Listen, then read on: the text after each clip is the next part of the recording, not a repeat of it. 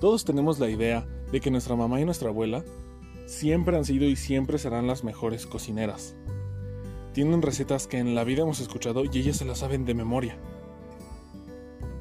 Y hay recetas que ellas, la verdad, pues no conocen, pero en cuanto lo cocinan, les queda de una forma increíble. Siempre la mamá y la abuela van a saber preparar algo aunque no conozcan las medidas exactas.